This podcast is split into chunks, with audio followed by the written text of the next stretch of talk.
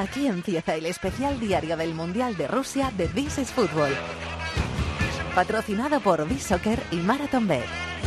Con Fernando Evangelio.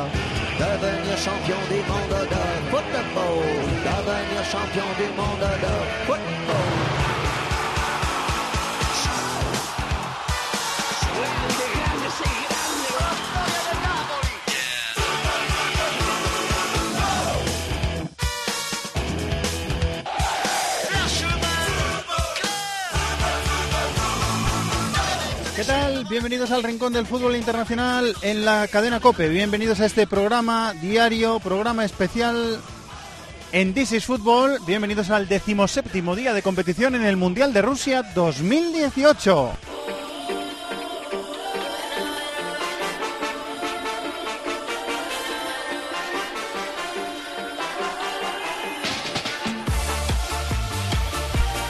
El día en que España ha quedado eliminada del Mundial después de ganarlo en 2010, primera fase en 2014 y octavos de final en 2018. Ya caímos en octavos de final de la última Eurocopa.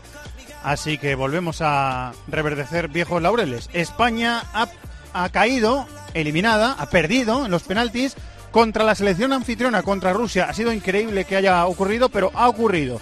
En la tanda de penaltis 4-3, 2 paró aquí Infeyev, Incluso les ha sobrado el último que ni lo han lanzado. Después del 1-1 en los 120 minutos de partido, marcó Ignasevich en propia puerta. Después de hacer penalti a Ramos que el árbitro no pitó. Pero marcó en propia puerta Ignasevich para España. Se adelantó España. Empató Siuba eh, para Rusia, el delantero ruso. Empató Siuba de penalti. Penalti claro que hizo Piqué con la mano. Y así llegamos al término de los 90 minutos. También a los 120, Rusia nos eliminó en los penaltis, así que España está eliminada. Y ahora Rusia, que esperaba, esperábamos algunos que cayera en la primera fase de este mundial, está en cuartos de final y se va a enfrentar a Croacia, porque Croacia también ha pasado y también ha pasado en los penaltis. 1-1 con Dinamarca por la noche en Nizhny Novgorod.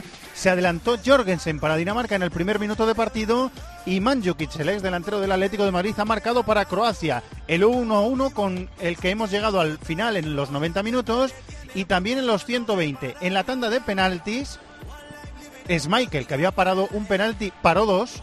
Y Subasic, el portero del Mónaco, paró tres. Croacia 1, Dinamarca 1. Después de los tres penaltis parados por su portero, Croacia está en cuartos de final.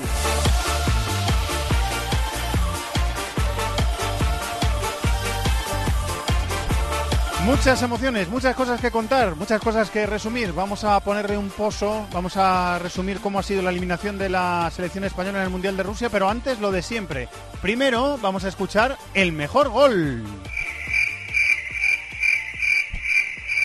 Que no hay, porque tanto en el España-Rusia como en el Croacia-Dinamarca todo ha sido una sucesión de accidentes, de penaltis, de goles en propia puerta, así que no hemos podido elegir el mejor gol, aunque sea por eh, vergüenza ajena.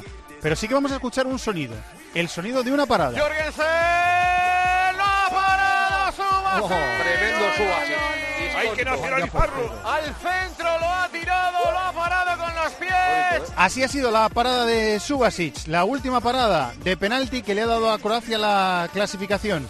Después de no escuchar el mejor gol del día, pero sí escuchar una parada, una buena parada del día, vamos al personaje del día. El personaje del día con B-Soccer.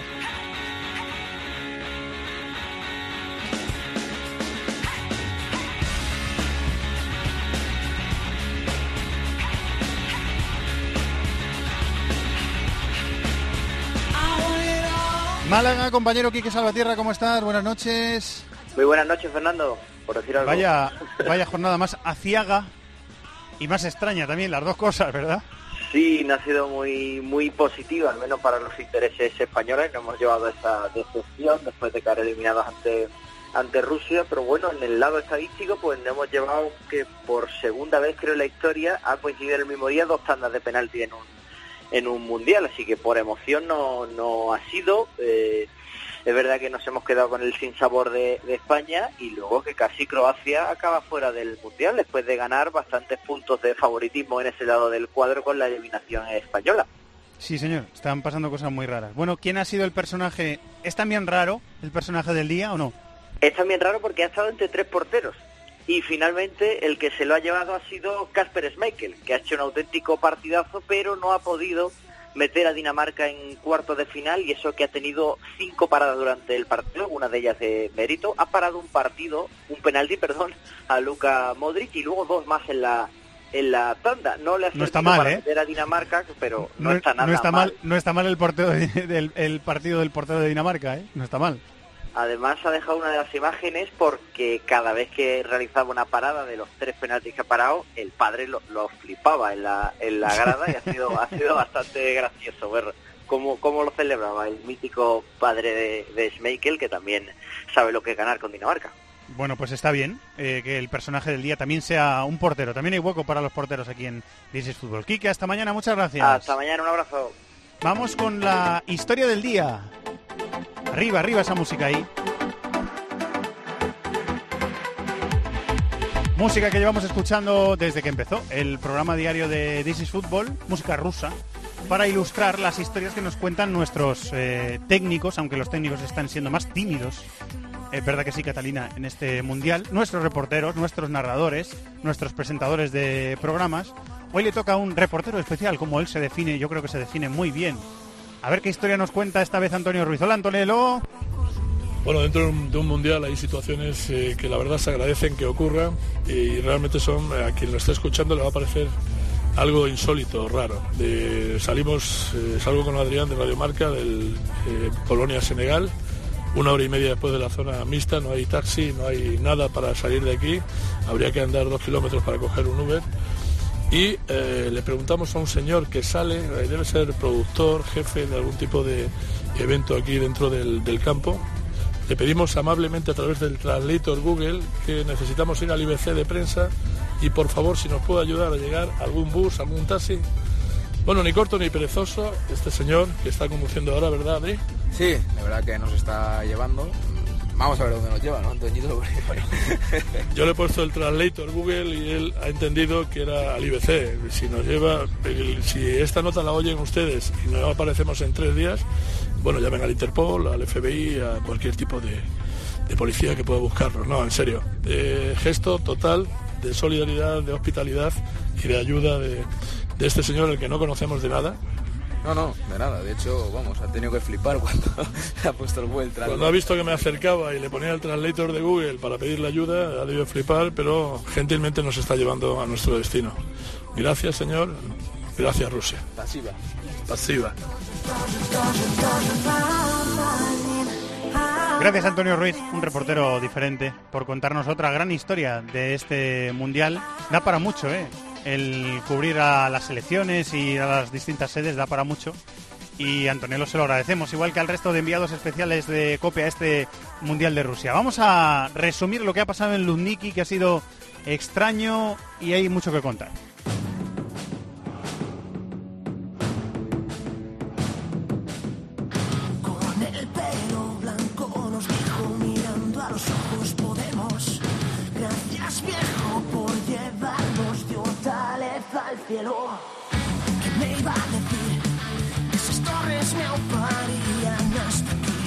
Este grupo se llama Lógica de Gato.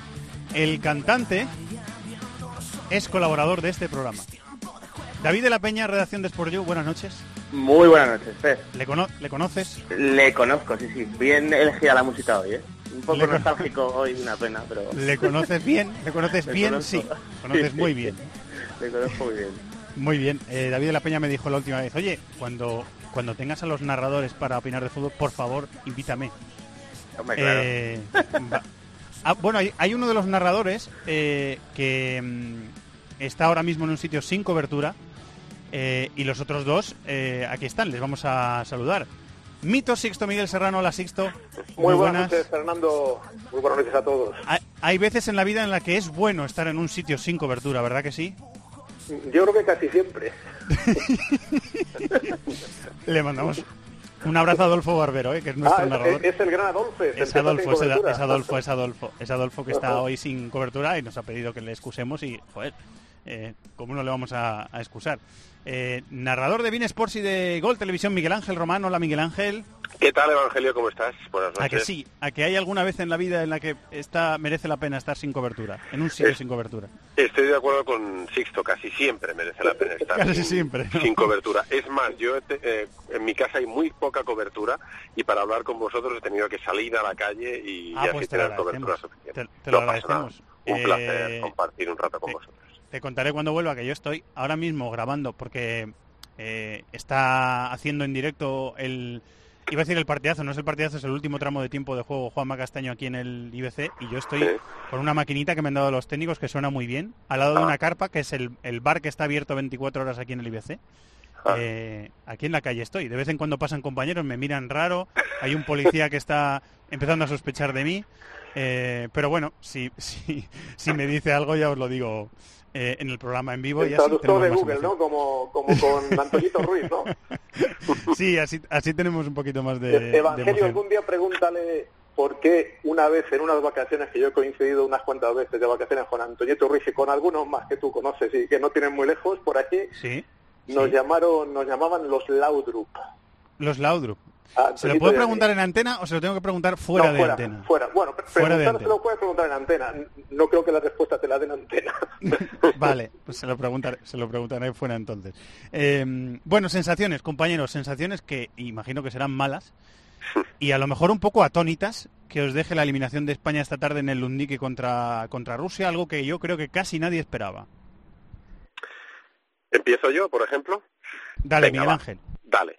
Eh, bueno, la sensación ahora mismo, el sentimiento es eh, de tristeza, de, de decepción, de fracaso también, si, si queréis emplear una palabra un poco más contundente, porque la diferencia entre la expectativa y la realidad en el caso de España ha sido demasiado grande, ¿no? Y, y además hoy nos hemos ido eh, dando tantas señales de impotencia, dando tantas señales de no encontrar la alternativa, de no encontrar el juego que no habíamos tenido durante el Mundial, hoy tampoco ha aparecido, a pesar de los cambios, a pesar de los intentos, a pesar de que yo tengo la sensación que los chicos sí que se lo han dejado todo, pero eh, el fútbol no brota por generación espontánea y, y el fútbol en España no ha brotado desde la primera jornada, sí que hubo algún trámite ante Portugal que no jugamos mal del todo y, y cuando el fútbol no, no, no sale, pues, pues pasan estas cosas, ¿no? Se te encierra un equipo y eres incapaz de,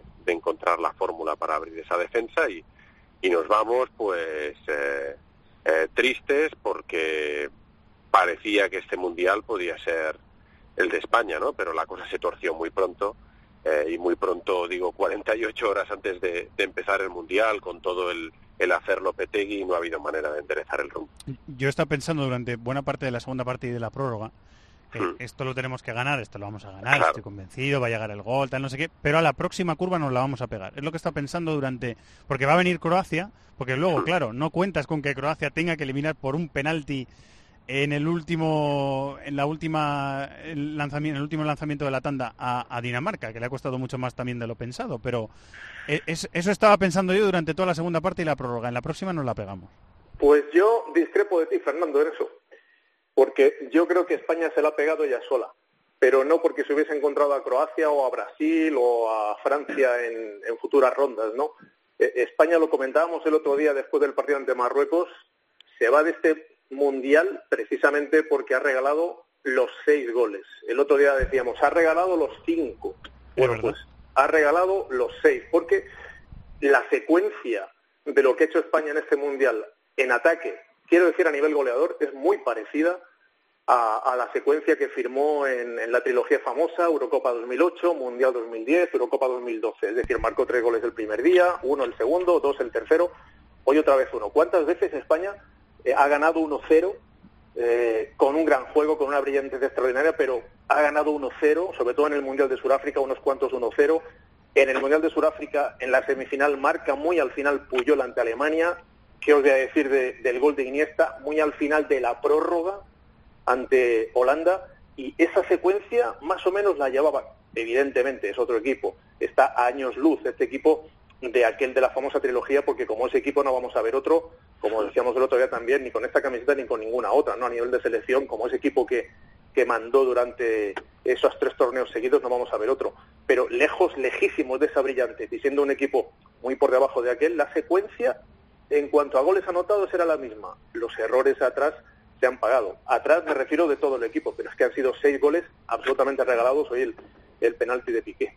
Y sorprendido y decepcionado porque España ha caído, por cierto, que yo creo que debe de ser la primera vez que yo recuerdo, igual estoy equivocado, que España se va de un Mundial o de una Eurocopa sin perder ningún partido de los cuatro. Yo no recuerdo ninguna eliminación de España en la que se haya ido sin, sin perder.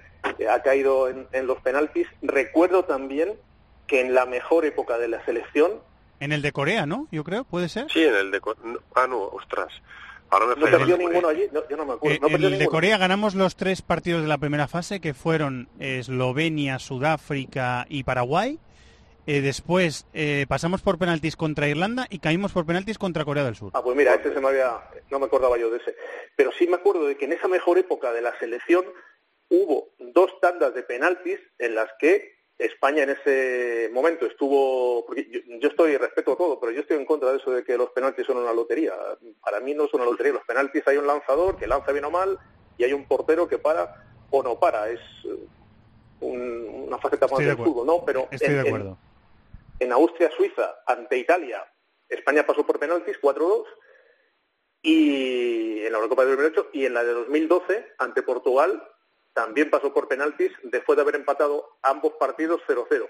Quiero decir que la secuencia ha sido muy parecida, muy parecida, no en juego, ¿eh? ya insisto, no en juego, no en la brillantez, porque evidentemente Xavi no está, Xavi Alonso no está, Puyol no está, Casillas no está, Villa no está, y algunos que han estado aquí y que estuvieron allí eh, tampoco han estado en este mundial por desgracia no hemos visto a, a varios jugadores muy por debajo de su nivel muy por debajo de Gea Piqué Carvajal Iniesta Silva eh, otros que cuando han salido tampoco han estado en mi opinión nada bien Thiago Asensio pero a pesar de todo eso al final España se va eliminada por penaltis Recuerdo que Iniesta ha sido suplente hoy. Eh, no, le iba a preguntar simplemente a, a- a David, que nosotros siempre hablamos mucho de, de- de cifras, de números, de estadísticas en, en This is Football. Los números no siempre explican, de hecho hay veces que no explican eh, lo que pasa en un partido, pero me ha llamado la atención, 25 remates, 9 remates a puerta, más de 1.100 pases intentados, más de 1.000 pases conseguidos, que es récord en una Copa del Mundo,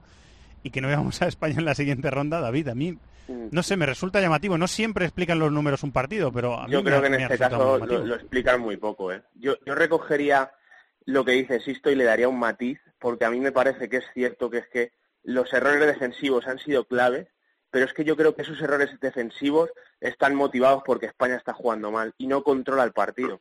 Entonces, claro, eh, lo que ha pasado es que Piqué y Ramos, a mí me ha dado la sensación durante todo el Mundial que han estado muy expuestos y han tenido que hacer de verdad milagros en, muchas, Pero, eh, en muchos eh, David, momentos. eh, Y, ne- y nerviosos David, en algún momento, ¿eh? te Nerviosos también, ¿eh?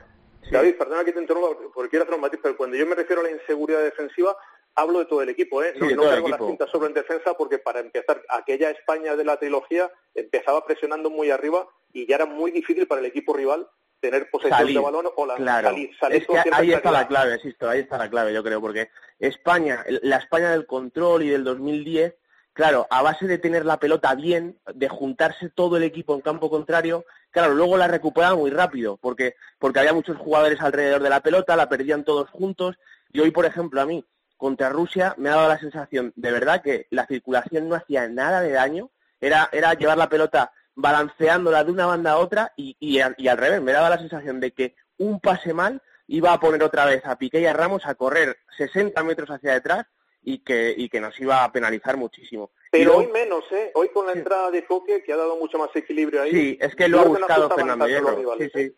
Yo creo que que Hierro, yo creo que fruto precisamente de lo que hemos visto en los tres primeros partidos, ha buscado meter a Coque, que Coque al final ha hecho en salida de balón con los tres, con Piqué Ramos, eh, al final se quedaba por detrás de la pelota y sí quedaba esa sensación, pero en cualquier caso lo que ha repercutido es negativamente en lo que hacía España en campo rival, que es que de verdad no profundizaba, no desbordaba, y yo ahí también recogería una cosa que ha dicho Miguel Ángel que a mí me parece clave, y es que 48 horas antes de que empezase el Mundial se han empezado a torcer las cosas, y es que al final yo echaba de menos a Lopetegui. Es que Lopetegui llevaba dos años pensando en cómo afrontar este tipo de situaciones. Es que me acuerdo de un partido de la fase de clasificatoria contra Albania, que de partida sale con tres defensas, pero además tres defensas, con los dos de fuera haciendo prácticamente de laterales, metiendo mucha gente en campo rival, buscando soluciones. Yo supongo que hoy, si Lopetegui está en el banquillo, igual en el minuto 60 mueve el árbol, deja un defensa menos, fija un jugador más arriba, hace cosas en las que ha estado pensando y trabajando dos años que hoy no hemos visto.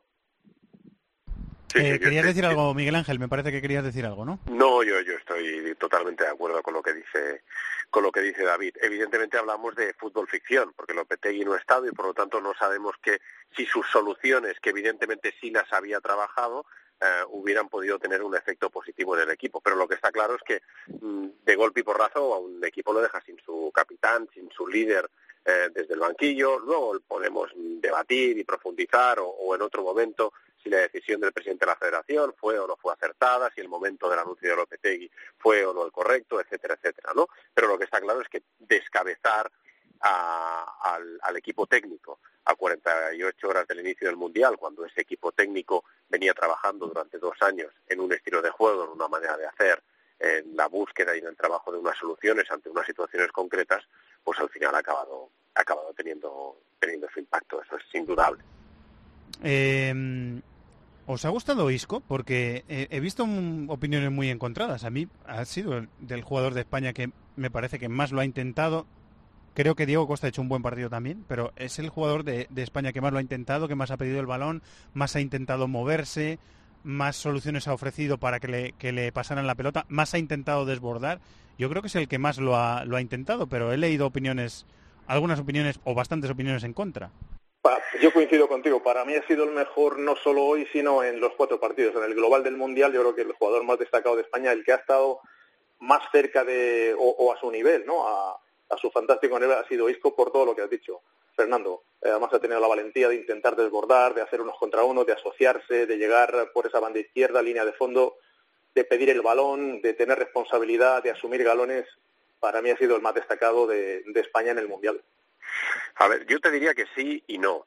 Eh, sí, porque cuando tienes tan poco juego, cuando eh, España transmitía las malas sensaciones que, ha transmitido hoy a lo largo del Mundial, se agradece que un, que un jugador tenga la personalidad de dar el paso al frente. Pero no es menos cierto que ante un equipo tan cerrado como Rusia, pues tienes dos opciones eh, prácticamente para romper el sistema defensivo. O bien el desborde, que lo ha intentado Isco en muchas ocasiones, aunque con no demasiada fortuna, o bien que la circulación de la pelota sea rápida. Y quizá en esta segunda alternativa la manera de jugar de, de Isco, que es más tocón, que detiene más un poco y, aguanta demasiado la pelota, pues, pues no, no, no ha acabado de, de, incidir el juego de, de, de, Isco en esta segunda alternativa que podía, que podía probar España. Por lo tanto, por un lado, sí que ha tenido la personalidad, pero por otro lado quizás su juego no ha sido el más eh, afortunado para, para romper lo que ha planteado en el día de Rusia.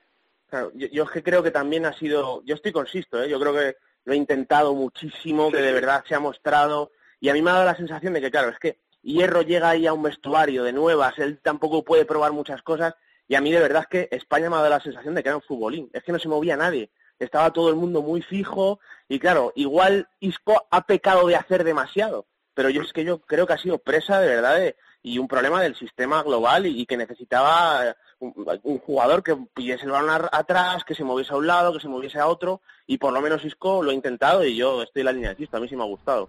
Y de no encontrar otro problema que ha tenido Isco, que no es culpa de por supuesto, no es imputable, es que jugadores con los que debería haberse, o ellos deberían haberse asociado con, con no han estado al, nivel, no nos han recordado en nada a, los jugadores que son.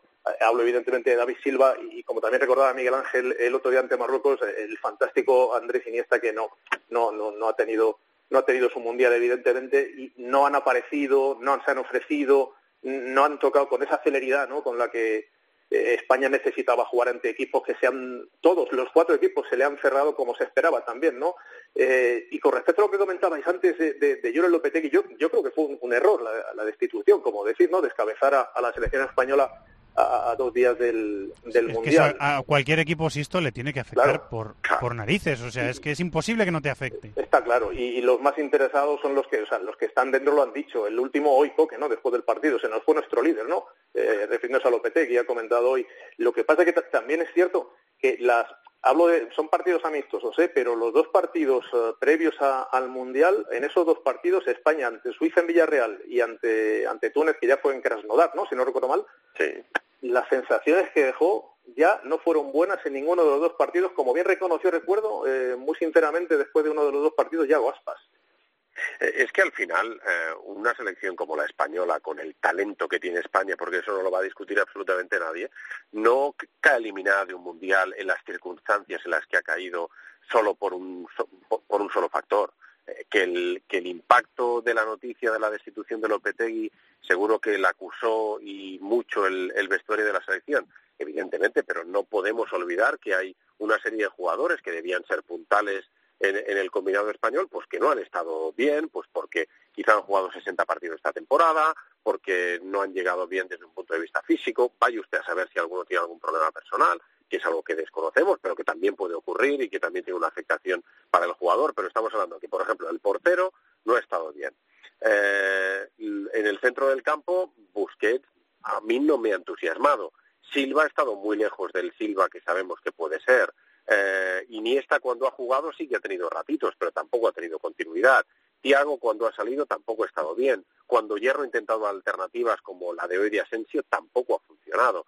Eh, quiero decir, O, que- Lucas Vázquez, que tampoco o- o pudo nunca superar a, a Irán por Eh, esa banda Car- derecha. Carvajal, que ha llegado muy justo probablemente por la lesión, cuando ha jugado no ha estado bien. Nacho sí que estuvo bien contra Portugal, pero hoy ha tenido el problema en la rodilla, lo han tenido que...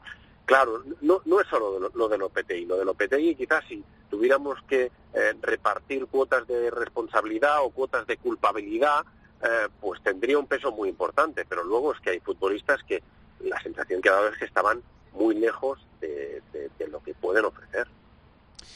Eh, bueno, pues hemos terminado la jornada. La verdad es que estamos todavía un poquito con la boca abierta, pero hemos terminado la jornada eliminados del Mundial por la anfitriona, a la que hace unos meses muchos, y yo me incluyo, eh, no es que diéramos por eliminado en la primera fase, pero pensábamos que iba a caer eliminado en la primera fase con Uruguay y con Egipto.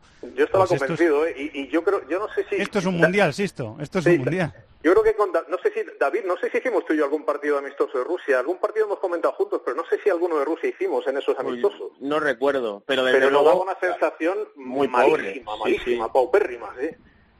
Sí, Y luego yo- los yo creo que lesionados. además y luego pero- los lesionados, que se le Bueno, es que lesionaron los, dos centrales los dos centra- titulares, exactamente. Eh, y luego- Cocorin... sí, Kokorin. Y luego jugadores de buen nivel que han estado enfrentados con el seleccionado como Glushakov, que es un futbolista para ser titular en Rusia y que Y tampoco Denisov. Y Y Denisov. Denisov, por ejemplo. Lo que ocurre también es que yo creo que al final han, han encontrado ahí una tecla, eh, la aparición de Golovin. Eh, es verdad que lo que hemos visto en la primera fase de grupos, en la fase de grupos, no es lo mismo que lo que ha hecho hoy, porque hoy directamente se ha eh, adaptado a España, ha metido los cinco defensas, ha defendido muy atrás, pero ha, crecido y es que al final lo que tú dices, Fer, es un mundial, eh, los equipos dan el máximo y, y cualquier detalle al final les acaba metiendo, que es lo que ha pasado hoy. Sí, y se han metido. Y están en cuartos de final contra Croacia. eh, y nosotros lo vamos a ver por la tele. Ese partido es el sábado a las 8 de la tarde en Sochi. eh, y España no estará, debería estar en ese partido, pero España no estará en ese partido. Eh, bueno, compañeros, pues otra vez más ha sido un placer. Eh, Sixto, Román, muchísimas gracias. por Un placer estar con vosotros. programa. Gracias a ti, Fernando. Gracias a los dos, gracias a David, que Una- también está pasando estos días y a lo mejor pasará algún día más si él quiere por este programa. Gracias, David. Cuando me llaméis un abrazo a todos. Venga, un abrazo, David, hasta abrazo, luego. chao. Y así hemos resumido eh, cómo ha sido la eliminación de España en este Mundial de Rusia en Luzniki, en Moscú, a manos de eh, la anfitriona, Rusia. En los penaltis hemos perdido 4-3. Bueno, vamos a pensar ya en la jornada de mañana que el Mundial sigue y vamos a empezar apostando.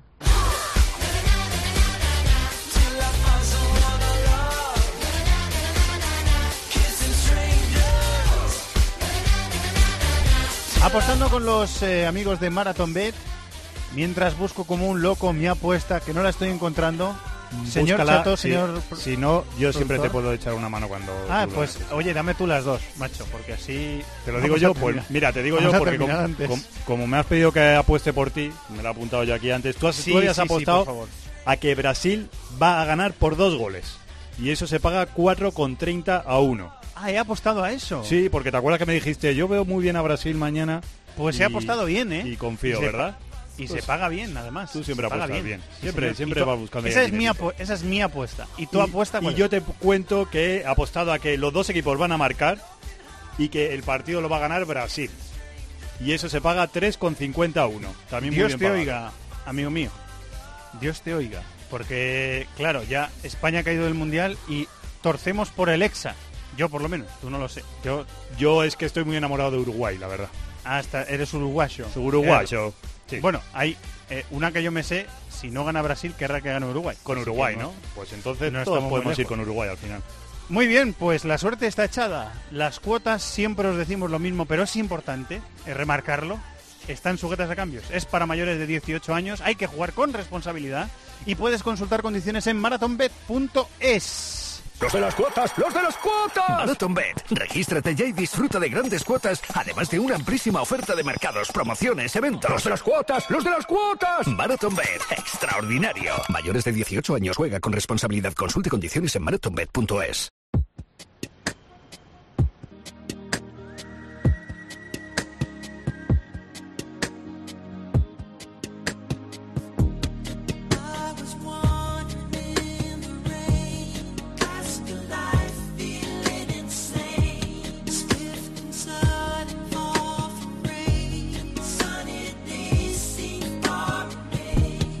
Bueno, pues bajo la noche cerrada de Moscú, la luna casi llena.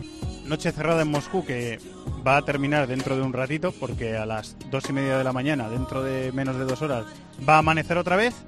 Eh, pero así termina el día en que España se quedó fuera del Mundial de Rusia.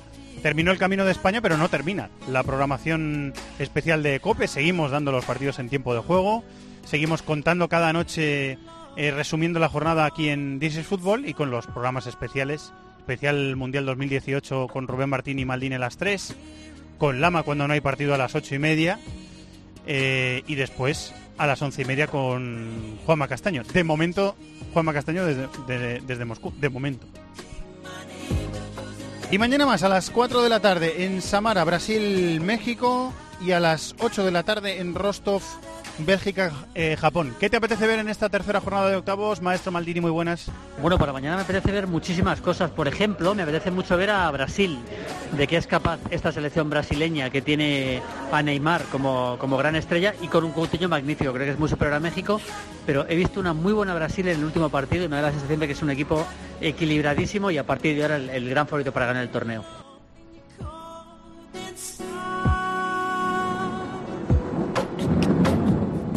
Pues eso parece, la gran candidata para llevarse el Mundial. Alemania está en casa, se fue en la primera fase y España está en casa. Se ha ido en este aciago domingo en Moscú.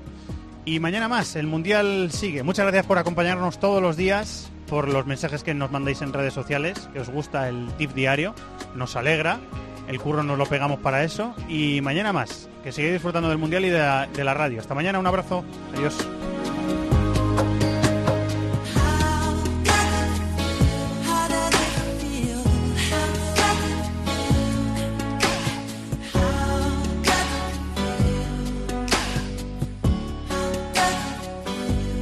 Pasión por el fútbol internacional. This is Fútbol en COPE.